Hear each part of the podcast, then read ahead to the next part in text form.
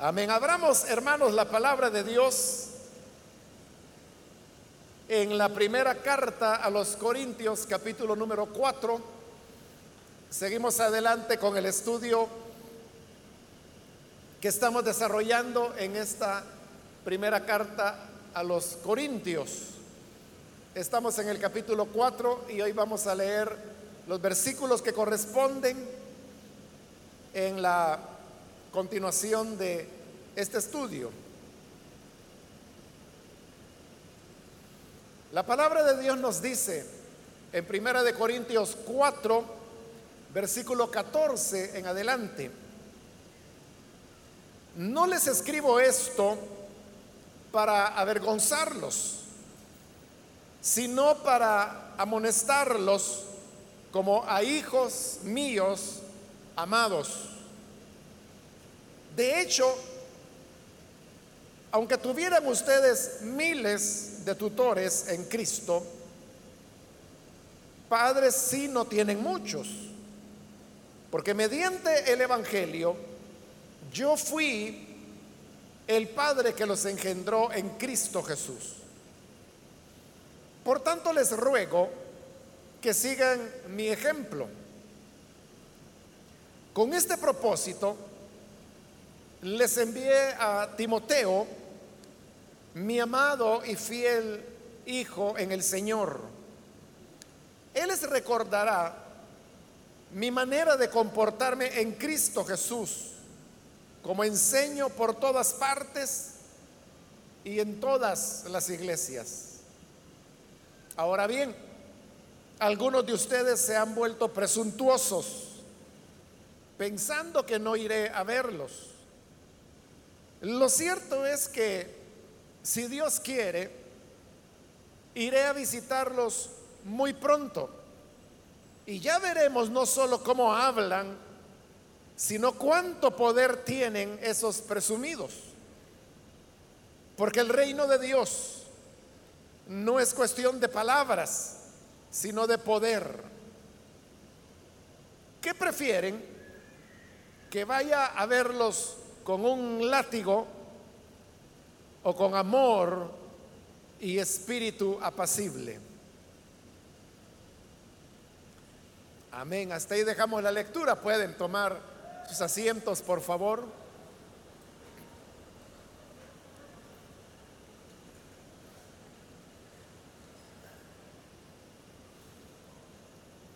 Hermanos, seguimos ahora con el estudio de esta primera carta de Corintios, hasta el punto donde hemos llegado ahora, Pablo ha estado desarrollando un solo tema,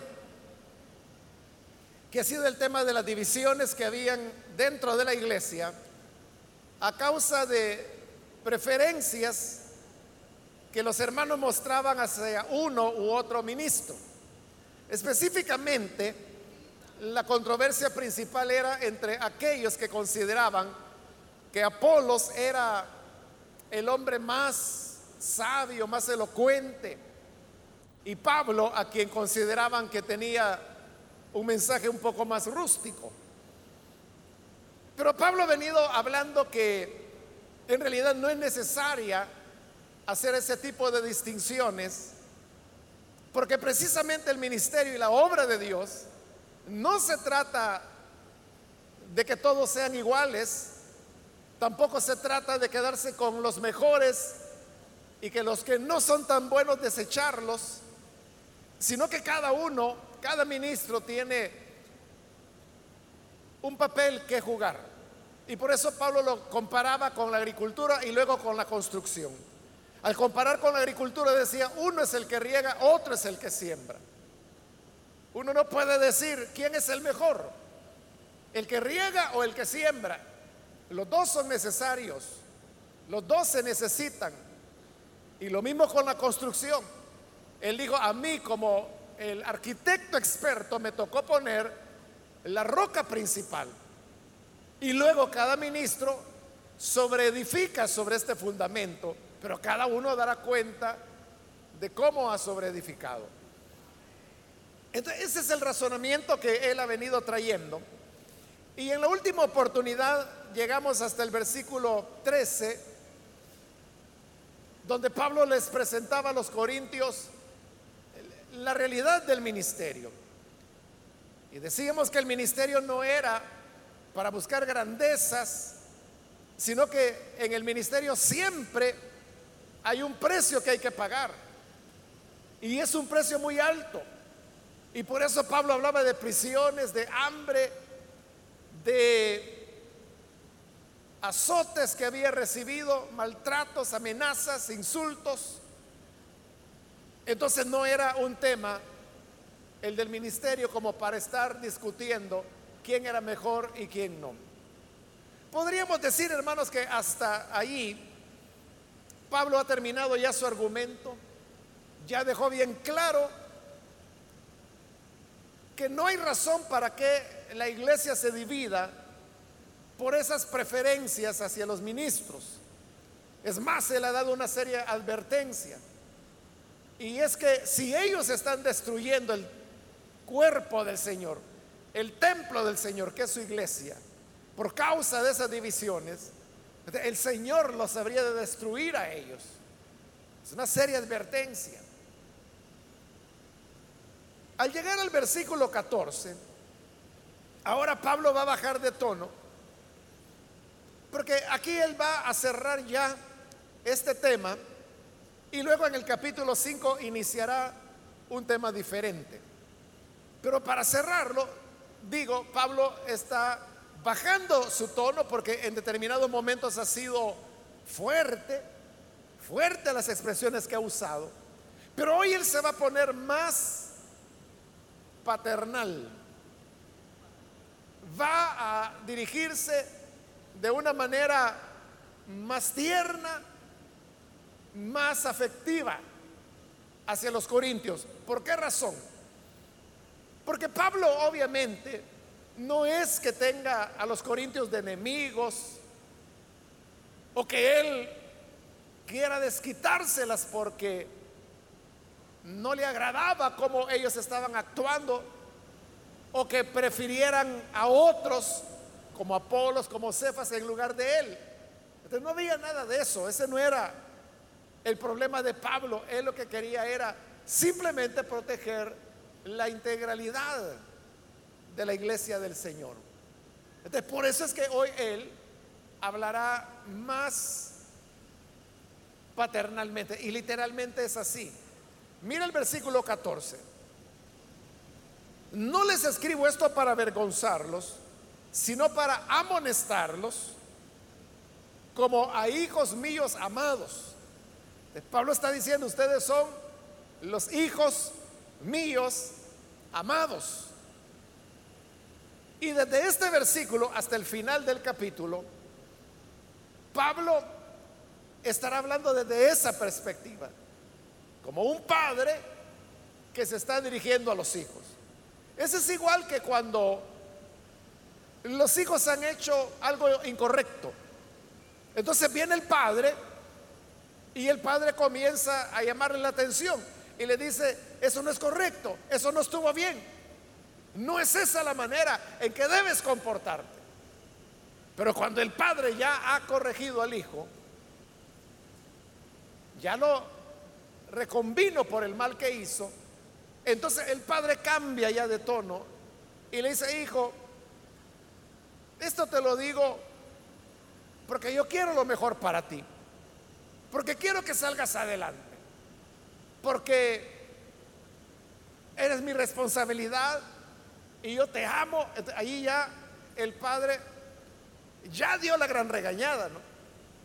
Pero después de haberla dado, entonces busca ya un tono más conciliador. Exactamente eso es lo que Pablo está haciendo aquí. Y por eso les dice al iniciar el 14, no les escribo esto para avergonzarlos, porque realmente los argumentos que Pablo les ha dado es para que le dé vergüenza a los corintios. Vergüenza que hayan estado discutiendo por un tema que realmente no tenía razón de ser. Pues como Pablo lo ha dicho, que el que da el crecimiento es Dios. Uno será el que siembra, otro será el que riega, Pero el crecimiento solo hay uno que lo da y ese es Dios. Entonces todos los ministros desempeñan una tarea. Dios quiere que cada ministro sea hallado fidedigno, fiel. Pero todos son necesarios dentro del cuerpo del Señor. Por eso les dice, en realidad no es por avergonzarlos que lo hago, sino para amonestarlos como a hijos míos amados. Los padres no le llaman la atención a sus hijos porque los odien. No le llaman la atención porque quieren humillarlos o avergonzarlos. Lo hacen porque los aman. Los amonestan porque son sus hijos amados. Igualmente Pablo hoy está diciendo, no lo dije para avergonzarlos, sino para amonestarlos, como el padre que amonesta a sus hijos. Por eso lo he hecho a ustedes como hijos amados míos. En el versículo 15 continúa diciendo, de hecho, aunque tuvieran ustedes miles de tutores en Cristo, padres sí que no tienen muchos, porque mediante el Evangelio yo fui el padre que los engendré en Cristo Jesús. Pablo continúa con la figura de la relación entre padre e hijo. les está diciendo, ustedes pueden tener en el Evangelio muchos tutores. ¿Quiénes eran los tutores? Aquellos ministros del Evangelio que a veces por invitación de Pablo, a veces por invitación de alguno de sus colaboradores, habían llegado a Corinto. Como había sido, por ejemplo, el caso de Apolos. Apolo llegó a Corinto porque Priscila y Aquila, que eran compañeros de ministerio de Pablo, lo habían invitado a ir. Acerca de Cefas, no hay ninguna narración en el libro de los Hechos que nos pueda decir cómo ocurrieron las cosas, si es que ocurrieron, o si el nombre de Cefas, que es Pedro, solamente se está usando como ilustración. El hecho es que todos estos ministros eran los tutores. El tutor era el que tenía la responsabilidad de, guiar a los niños, de orientarlos. Creo que entendemos, ¿verdad?, lo que es la palabra tutor. Entonces Pablo les dice, ustedes pueden tener miles de tutores, pero hay una realidad. Y la realidad es que Padre solo uno tendrá. Y ese Padre soy yo, dice. Porque en Cristo Jesús yo fui quien los engendró. Porque Pablo era el primero que había llegado con el Evangelio a Corinto. Y si ellos habían creído el Evangelio y habían tenido la experiencia del nuevo nacimiento, era porque Pablo los había engendrado en la fe. Entonces, padres solo uno tenían. Tutores podían tener varios. Igual, hermanos, que en su vida tuvo una maestra de kinder, un maestro de primer grado, de segundo, de tercero. Es decir, todos hemos tenido tutores que nos han enseñado diferentes cosas, pero padre, solo uno el que nos engendró, o el padre biológico como se le llama, porque en algunos casos lo único que hizo ese padre fue embarazar a la madre y ya. Y desapareció el campeón. Pero siempre hubo un padre. Aunque sea irresponsable y todo eso, pero hubo un padre. Eso está diciendo Pablo. Me dirijo a ustedes como hijos míos amados, porque yo los engendré. Y así como entre el padre y el hijo hay una relación que es sanguínea, es de relación fraterna, es de convivencia, es una relación existencial. De, igual manera hay una relación entre el creyente y el ministro que el Señor utilizó para llevar a esa persona a la fe. También pudiera ser que no fue un ministro. Pudiera ser que fue, hermanos, otro hermano, un líder de célula que lo evangelizó en la célula, creyó y recibió a Jesús. Entonces, ese líder o lideresa que le presentó el Evangelio es el Padre, el que lo engendró en Cristo. ahí se desarrolla una relación que, como digo, es única. Y esa persona podrá tener otros pastores, otros ministros. Hay personas, como usted bien lo sabe, que emigraron del país hace años atrás. Y cuando uno se los encuentra, es bien frecuente que haya hermanos o hermanas que, llegan y para ellos es como que si es la familia que llegó. Y hermano, ¿cómo ha estado? Y a veces me cuentan, fíjese que yo creí en el Evangelio por el hermano fulano. Y me mencionan algún pastor de acá. Y me dicen, con él creí, él me bautizó o él me ayudó mucho. Ahora están en otro país, ahora tienen otro pastor, otro tutor. Pero no olvidan quién fue el que les engendró en la fe.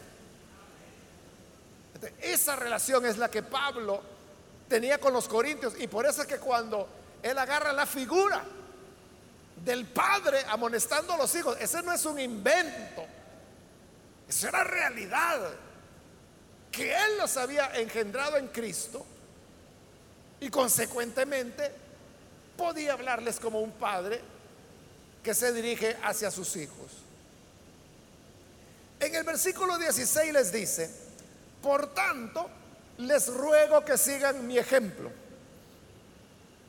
Esa es otra característica que hay en la relación entre los hijos y los padres. Y es que los hijos imitan la conducta de sus padres. Por eso les está diciendo, les escribo para que sigan mi ejemplo porque eran los hijos de Pablo en la fe. Los hijos siempre imitan el ejemplo de sus padres. Los hijos, las hijas a veces no están tan conscientes de cuánta influencia su padre tiene sobre ellos, porque no lo perciben.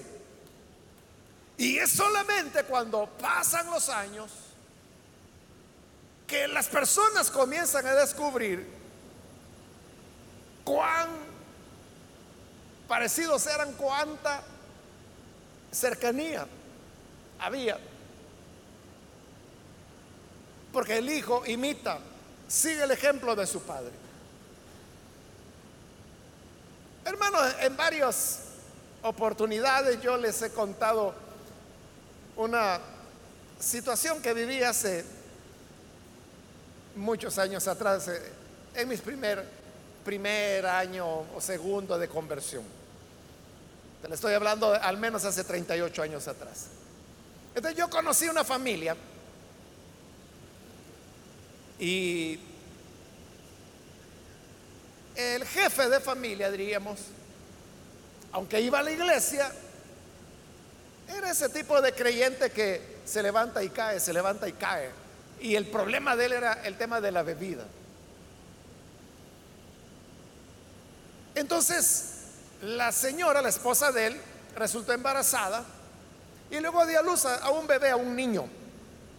Ese niño yo, o sea, yo vi a su mamá embarazada, lo vi siendo bebé, lo cargué en mis brazos. Y en una ocasión, esta es la parte que he contado en otras oportunidades, y es que llegó el, papá de él, el jefe de familia, pero llegó borracho. Yo creo que él no esperaba que yo estuviera ahí y creo que no estaba solo, sino que, ya pasó el tiempo, no lo recuerdo, pero lo más probable es que había uno u otro hermano más conmigo. Pero lo que nunca olvido, y eso es lo que he relatado, es que este hombre, así borracho como estaba, agarró a su bebé en brazos y teniéndolo en brazos, él dijo, este mi hijo cuando crezca, este va a ser un gran siervo de Dios. Y el borracho. Bueno, hasta ahí es donde yo le he dejado la, historia en otras ocasiones. Pero lo que le quiero decir es que, como luego pues a mí me enviaron a Santa Ana, entonces yo ya no vi más a esta familia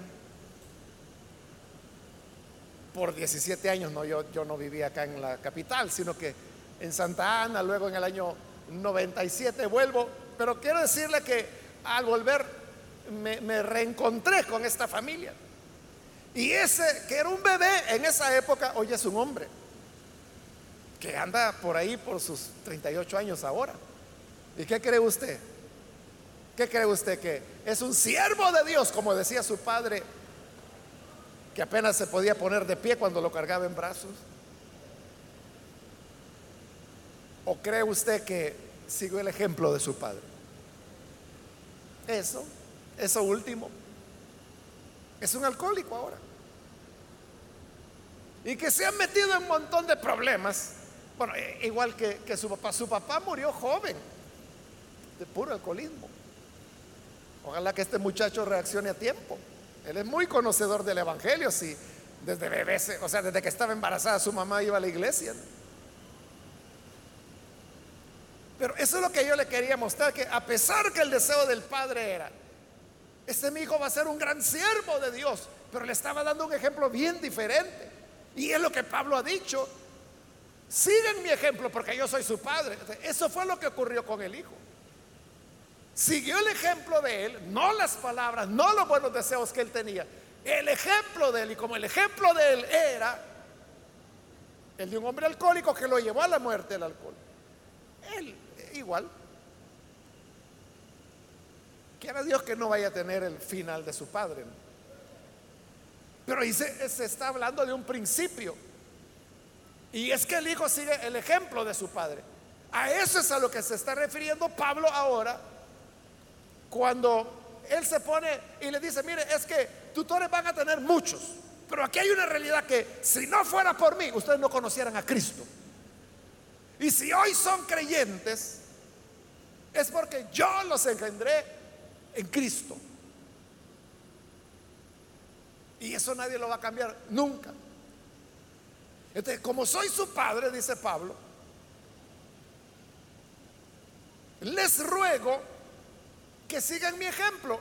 Y note, usa la palabra ruego, les ruego que sigan mi ejemplo, porque eso hacen los padres. Cuando están desesperados por sus hijos, cuando sabe el padre que su hijo anda por mal camino, el padre dice, mira, te ruego, hijo, hagas, que hagas aquí, que hagas allá, porque es su padre y lo ama. Eso es lo que Pablo está haciendo ahora. Les ruego, sigan mi ejemplo. Pero ¿cuál es el ejemplo de Pablo? El ejemplo de Pablo es todo lo que él ha expuesto en estos cuatro capítulos. Su visión de cómo los ministerios son complementarios, de cómo quien hace la obra es Dios, que la salvación no viene por un uso del intelecto, la salvación viene por medio de la fe, porque se trata de un mensaje que es una locura, la locura de la cruz como Él ha llamado. Pero es el mensaje que transforma a las personas, que transformó a Pablo mismo. Él les dice, sigan mi ejemplo.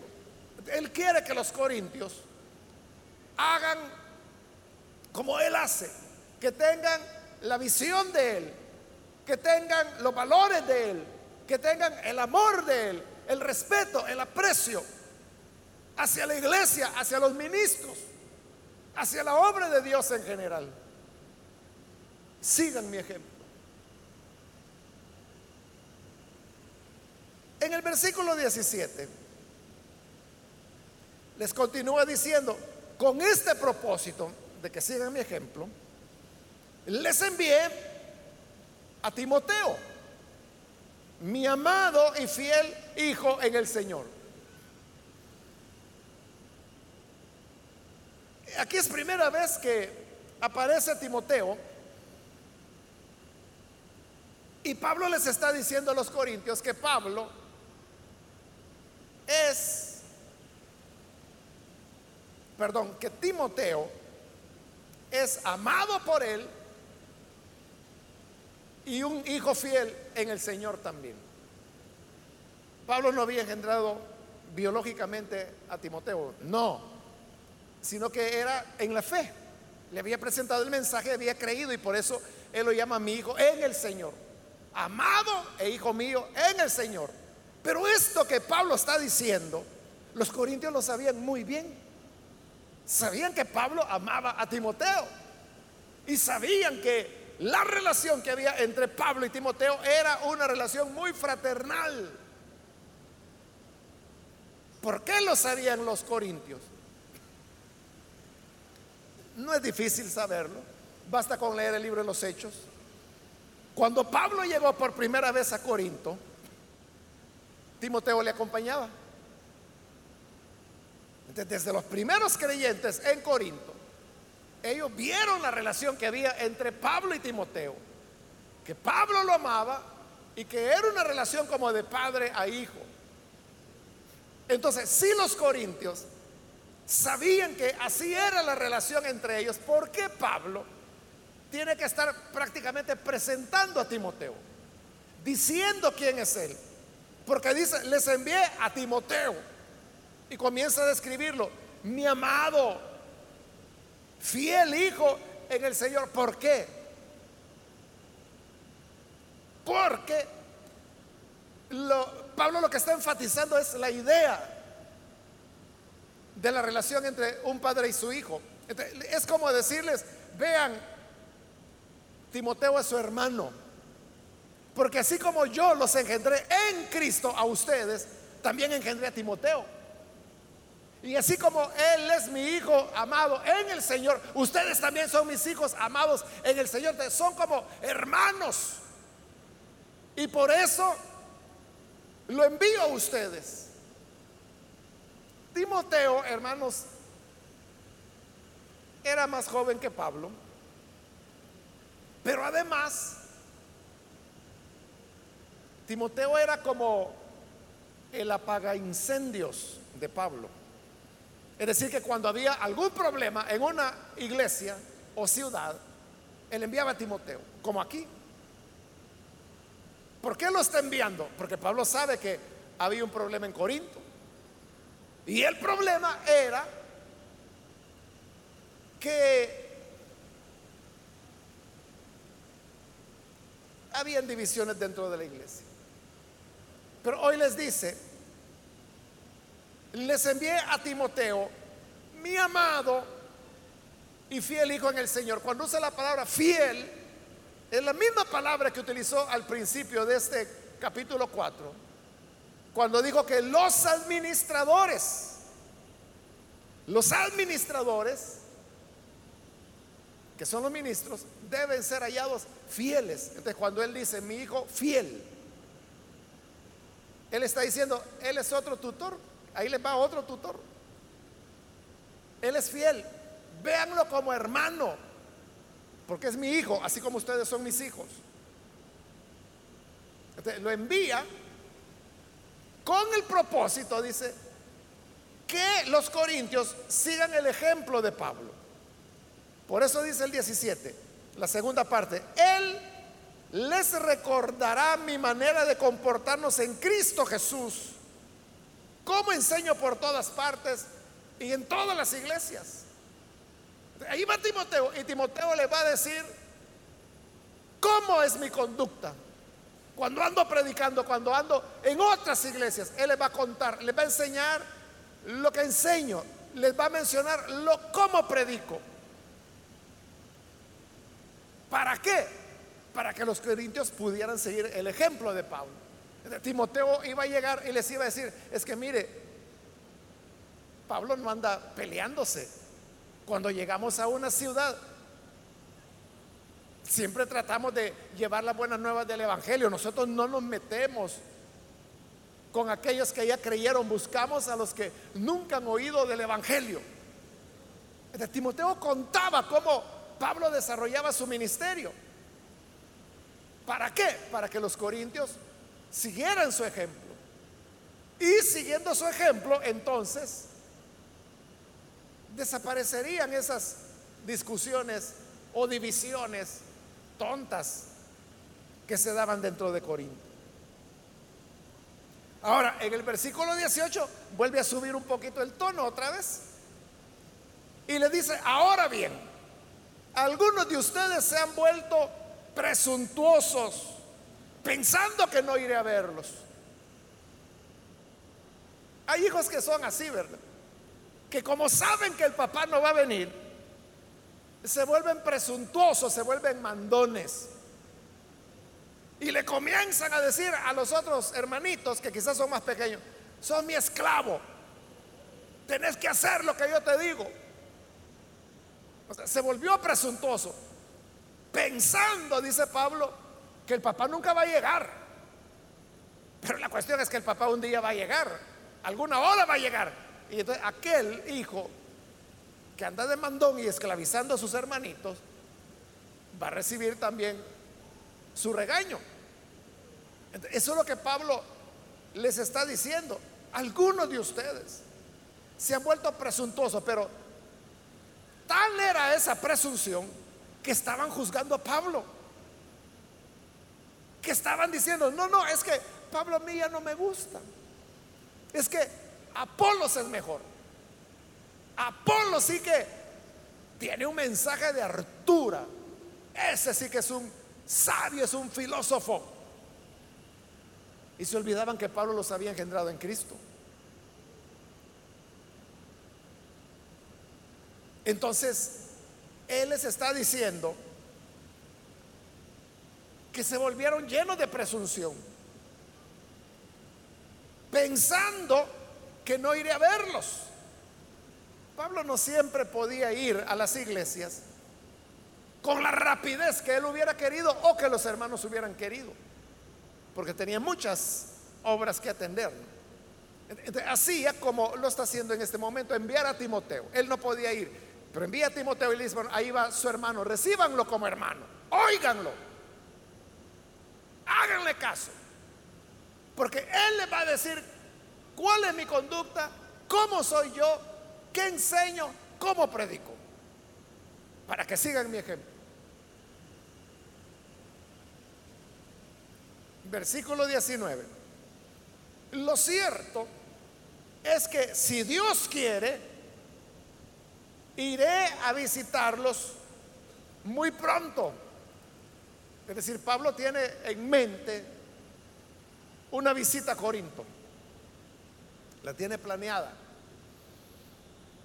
él es como que el papá está trabajando en la oficina o donde sea y le llama de la casa a su hija menor y le dice, mira que Jorgito me está molestando mucho. Y el papá, ya voy a llegar. Eso es lo que Pablo está haciendo ahora. Le está diciendo, yo voy a llegar. Estos son presuntuosos porque, y están hablando de más, y están hablando de quien los engendró en Cristo es decir, de su papá en la fe están hablando. Como que si yo nunca fuera a llegar? Pero quiero decirles que ya estoy preparando viaje para ir. Y ya veremos cuando llegue, no solo cómo hablan, sino cuánto poder tienen esos presumidos. Es que de hablar cualquiera habla, para eso tienen lengua, ¿verdad? Pero la cuestión es que Pablo dice, cuando yo llegue, yo no voy a andar oyendo lo que hablan, lo que dicen, sino que yo lo que quiero ver es el poder. ¿Y a, qué se refiere con eso de poder? Dice el versículo 20, porque el reino de Dios no es cuestión de palabras, sino de poder. De cómo está relacionando el reino de Dios con poder. Obviamente Él está hablando de un poder que viene de una autoridad, pero de carácter moral, ético. ¿Por Porque, claro, el, creyente tiene el poder sobrenatural de la operación del Espíritu Santo, por ejemplo. Pero no está hablando de ese poder Pablo, sino que él está hablando del poder que hay en el reino de Dios, porque dice, el reino de Dios no consiste, no es cuestión de palabras, sino de poder. En el reino de Dios no entra el que más habla o el que es una cotorra que no deja de hacer ruido todo el tiempo, sino que aquí es cuestión de poder, dice Pablo, pero es un poder que da la autoridad de la integridad, de la rectitud que una persona tiene. Por eso es que Pablo se está refiriendo a la conducta. Sigan mi ejemplo. Ahí va Timoteo para que les diga cómo actúo, cómo me comporto. Te está hablando de conducta. Entonces, aquí el punto no es quién habla o qué dice el mengano o la sutana. Aquí el punto es cuál es la conducta de ese fulano o de esa mengana. Porque eso es lo que le va a dar autoridad, lo que le va a dar poder. En el reino de Dios lo que importa no es que dijo o que no dijo, si es un gran chismoso, un gran mentiroso, un gran calumniador. Eso no tiene valor en el reino de Dios. Sino el poder no consiste el reino de Dios en palabras, sino que en poder. Y este poder, insisto, es el poder que entrega la autoridad moral, la, la entereza delante de Dios de una persona. Eso es lo que le da autoridad. Porque la gente lo oye. ¿Cómo no lo va a oír? Si es un gran hombre de Dios si tiene tanto poder, o sea, no poder en que sea gritón, amargo o malcriado, no, no, eso no. Eso es de la carne, sino que estamos hablando de un poder que viene por la integridad de vida. Es lo que ocurría con el Señor Jesús. Él les preguntó en una ocasión a sus enemigos, ¿quién de ustedes me acusa de pecado? Nadie pudo decirle nada. Eso le daba a Jesús un poder. Es la autoridad que la gente comentaba cuando decían, es que esta enseña como quien tiene poder y no como los fariseos, porque los fariseos decían, miren, aquí dice, no hay que codiciar. Así que hermanos, no codiciemos. Yo no digo que no codicie, pero que Dios me ayude. Así hablaban los fariseos. E-, ellos mismos sabían que estaban comprometidos con cuestiones. Pero cuando el Señor dijo, no vayan a codiciar, nadie podía acusarlo de codicia a él. Eso le daba una autoridad. Eso es a lo que Pablo hoy se está refiriendo cuando dice que el reino de Dios no consiste en palabras, sino que en poder. cuando yo llegue, dice Pablo, no vayan a venir que quién es el más lengua larga, que quién es el que más chisme dice, que quién es el más amargo de la congregación. No. Quiero ver el poder, quiero ver la integridad, quiero ver el tipo de vida que respalda a estas personas. Porque de eso se trata. aquí está mi vida, examínela. De Jesús. Los fariseos decían, todo lo ha hecho bien. Dio vista a los ciegos, sanó a los enfermos, liberó a los endemoniados, todo lo ha hecho bien. ¿Cómo podían restarle poder a lo que Jesús hacía? Al final de cuentas, eso es lo que interesa, hermanos, y lo que de verdad importa. Y es que las personas puedan respaldar lo que dicen con su integridad de vida. Y luego Pablo va a cerrar ya definitivamente el tema, siempre hablando como padre, cuando dice en el versículo 21, ¿qué prefieren? ¿Que vaya a verlos con un látigo o con amor y espíritu apacible.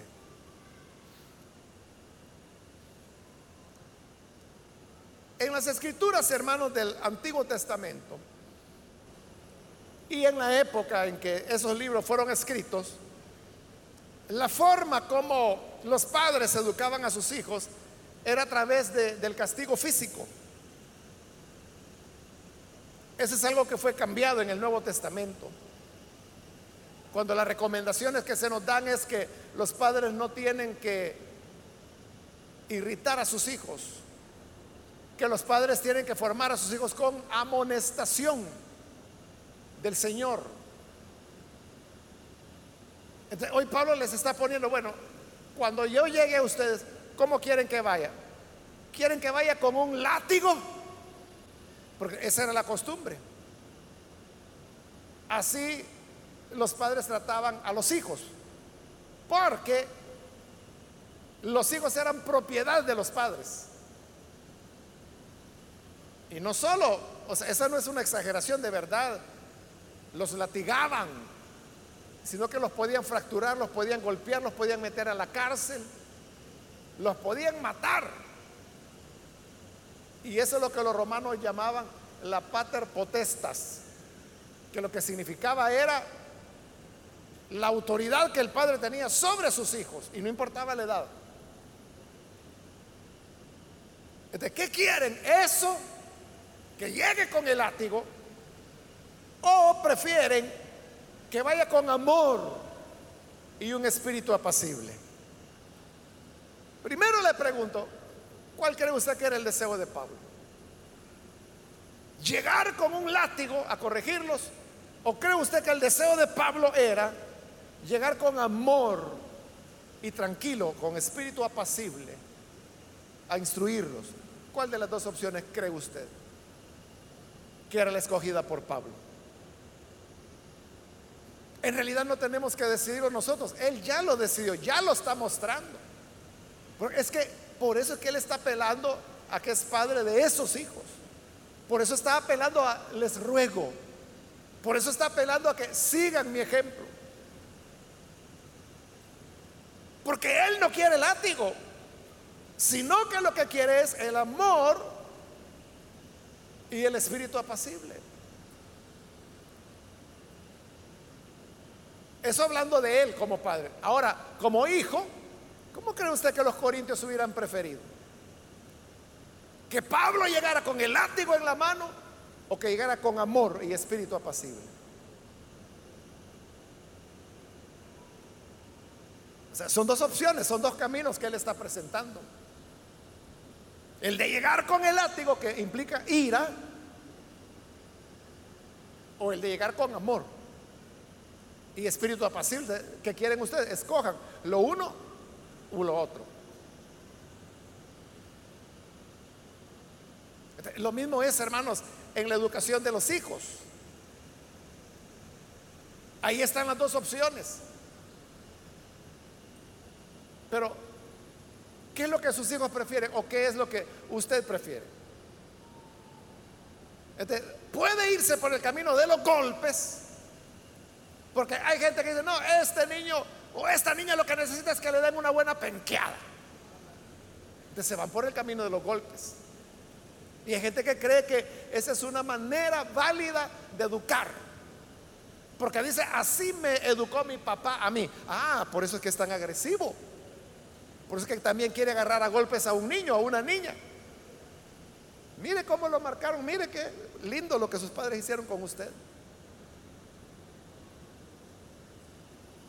Pero cuando se va por el lado, ¿qué es la que recomienda el Nuevo Testamento? El de no irritarlos, el de amonestarlos en el Señor, con amor, dice Pablo, con espíritu apacible. Ese es otro camino, es el camino de la instrucción, es el camino de, oye, hijo mío, aquí está tu padre que te dice esto. Eso forma niños y niñas sin traumas. Y es un elemento de amor. Por eso es que a los hijos les cuesta entender por qué usted dice que los quiere y los ama si lo agarra a golpes. Es una contradicción total. algunos dicen, es que, mira, te voy a dar una buena porque te quiero. Entonces, ¿cuáles son los golpes de amor? ¿Cuántos quieren un golpe de amor? Vaya. Ahí viene un matón de la lucha libre y dice que le quiere dar un golpe con amor. Quiere. Es una contradicción, no puede ser. O veamos esto. ¿Por qué no golpea a un anciano o a una anciana, que puede ser su mamá, su abuelita? Usted sabe que los ancianitos, es una de las características de los ancianitos, ¿no? que se vuelven temáticos. ¿Y quién los saca de eso? Entonces, como son tan temáticos, ¿por qué no le da un par de golpes al viejito? Y así se le quita. Y así entiende de una vez. Con todo amor. no nos cabe en la mente, ¿verdad? Golpear a un anciano. Entonces, ¿cómo nos cabe en la mente golpear a un niño? ¿Cuál es la diferencia? ¿O es que de 12 años para abajo no son seres humanos, no son personas? Solo los ancianitos son personas y solo ellos merecen respeto, los niños no. ¿Entiende? Y, algunos dicen, es que si no se le golpea, no van a salir adelante. Y claro, usted me dirá, no, ahí mire, en el libro de Proverbios, ahí están los pasajes que dice que el que ama a su hijo madruga a castigarlo. No dice que a golpearlo va, pero la gente lo entiende como que si fuera garrotazo. Pero lo que le estoy explicando, que ese era el, el modelo de la antigüedad, que es lo que el Nuevo Testamento hoy está transformando, cambiando y que ya pasaron dos mil años y todavía no hemos entendido. Hay gente que dice, es que mire, si no se le golpea a los hijos, se van a hacer malos, van a ser criminales. Bueno, quiero decirle que mi papá a mí nunca me golpeó, ni mi mamá. Nunca. Y de igual manera yo nunca he golpeado a mi hijo, nunca. Ni siquiera amenazado, ni siquiera gritarle. Sino que ha sido así como Pablo dice, con amor, con espíritu apacible. Si sí se puede. Pablo les pone a escoger. ¿Qué quieren? Todavía quieren continuar con el lenguaje del látigo de quebrarlos, de fracturarlos. Y eso no es exageración, hermano. Yo escuché un día al director del hospital Bloom. Y él mencionaba que de todos los niños y niñas que llegan a traumatología, al hospital Bloom, traumatología usted sabe que es donde atienden a los niños o niñas que llegan con golpes, que puede ser una caída, puede ser un accidente, un accidente de tránsito, un atropello, una caída de un árbol. Cuando hay una persona golpeada, fracturada, herida, eso es traumatología. él decía que la mayor parte de casos que ellos reciben en traumatología del hospital Bloom era por maltrato de los padres. Es decir, ahí reciben niños heridos, con hemorragia, con fracturas, con hemorragias internas cerebrales por la manera como los padres los corrigen. Él dio el porcentaje exacto. Yo no lo recuerdo en este momento. He pasado toda la tarde queriéndome acordar y no lo recuerdo. Pero sí recuerdo que era la mayor parte, más de la mitad. Entonces, eso de decir, como aquí Pablo, quieren que llegue con látigo, uno diría, bueno, es exageración. Es que no es exageración. O sea, hay gente bárbara para castigar a los hijos. Cuando los hijos son golpeados, ellos desarrollan inseguridad. Y por supuesto que le obedecen al padre, si no son tontos. De cuando el papá le dice, mira, tráeme tal cosa, allá va el niño corriendo, porque si no sabe que lo maltratan. Entonces dice, mire, ya vio que sí funciona. funciona que lo tiene sometido a terror, funciona que lo ha vuelto inseguro, funciona que este niño no va a poder desarrollar sus capacidades, porque siempre se va a sentir amenazado. Y no crea que él va a ser más obediente con la maestra, más obediente con la policía o con la sociedad. No. Allá es donde va a ir a desquitarse su inseguridad. Es lo inverso, los niños que son educados en un ambiente de aceptación, de amor, de respeto, son los que van a ir a respetar. Es que lo estamos diciendo, hermano. Los hijos siguen el ejemplo de su padre. Usted mismo lo dice. Mira, te voy a dar una buena, porque tu abuelo así me educó a mí. Usted mismo lo está diciendo. Está reproduciendo lo que vio en su abuelo. Y que si su abuelo le daba con un alambre de electricidad, con el cable de la plancha le daba. Lo mismo hace usted. Este, es un ciclo que nunca se termina. Y ahí va. Maltrato tras maltrato. Algunos que agarran a los hijos como que son piñatas. Crueles. Y repito, ¿y por qué no lo hacen con el abuelo? ¿O por qué no lo hacen con uno de su edad? Que le expliquen que es por amor. Mire, por amor le voy a romper la escoba en la, en la espalda. Y dele. Pero como es un adulto, no, ¿cómo va a creer? No voy a meter en problemas. O él me la va a terminar de quebrar en la cabeza. Ah, pero como e, es un niño, ¿verdad? Que no le va a responder. Entonces, es la pregunta que Pablo está haciendo. ¿Qué prefiere? Y yo le pregunté a usted, ¿qué cree usted que prefería Pablo? Y le dije, no tenemos que responder, él ya lo está haciendo. Él ya está por la vía del amor, de la amonestación. Las palabras de Pablo han sido fuertes, como hemos dicho, pero nunca humillantes, nunca hirientes, nunca ofensivas. Él ha dicho sus verdades, como decimos, los puntos sobre las íes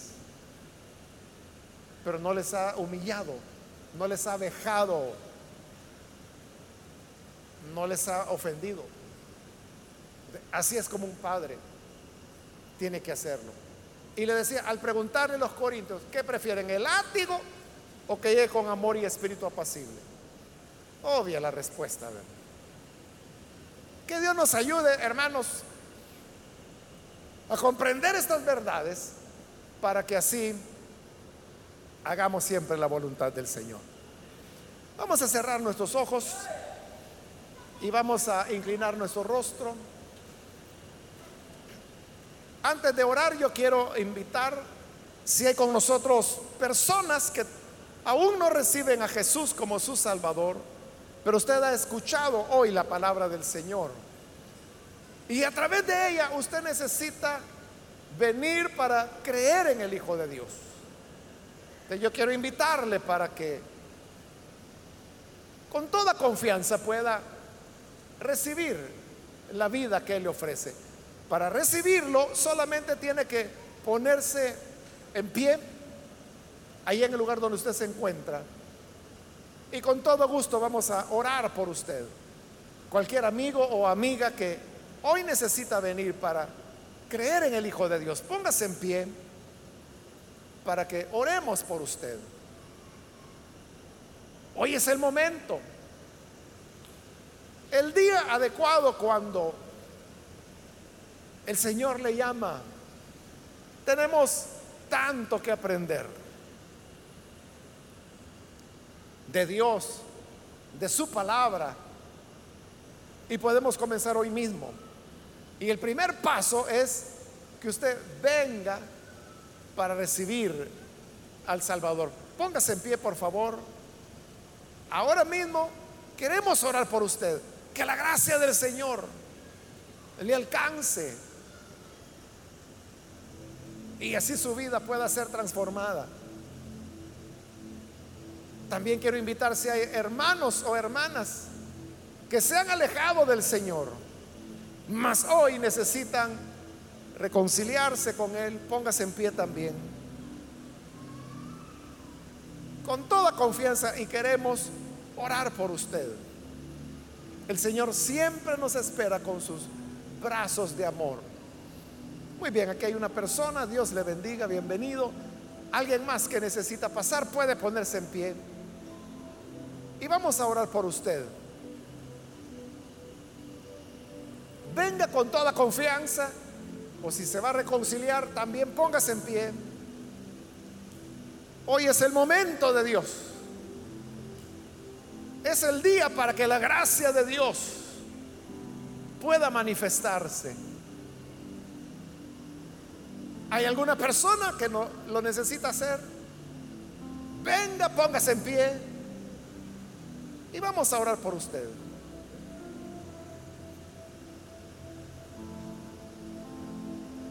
Le animo para que no desaproveche esta oportunidad.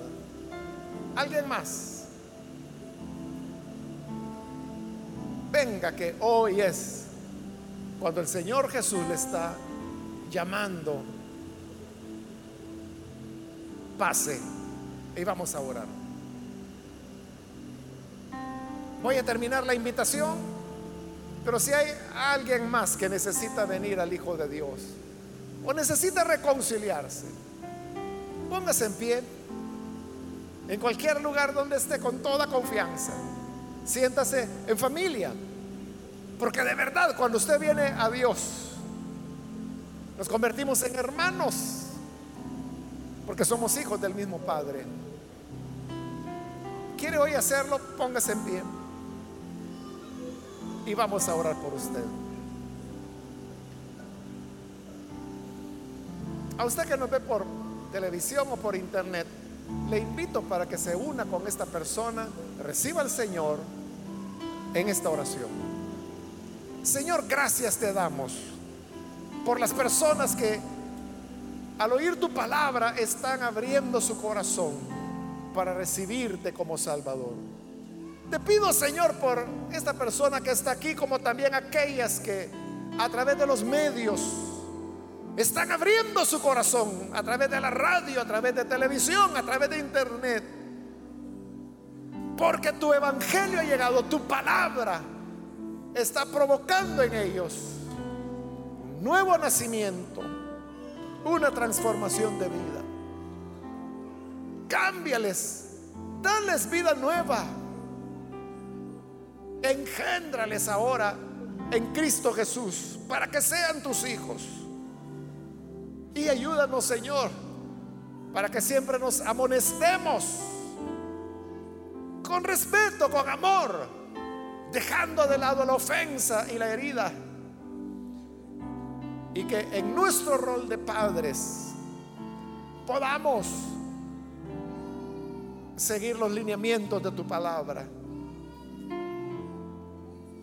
A desarraigar la violencia y el maltrato y que por el contrario lo hagamos con amor y con espíritu apacible. Ayúdanos para que así, Señor, podamos formar nuevas generaciones para quienes la violencia les es ajena. Entrega dominio propio a cada padre y a cada madre para que así los hijos sean formados en amonestación del Señor, sin ser provocados a ira, tal como tu palabra lo dice. Esa es nuestra oración por Jesucristo nuestro Salvador. Amén.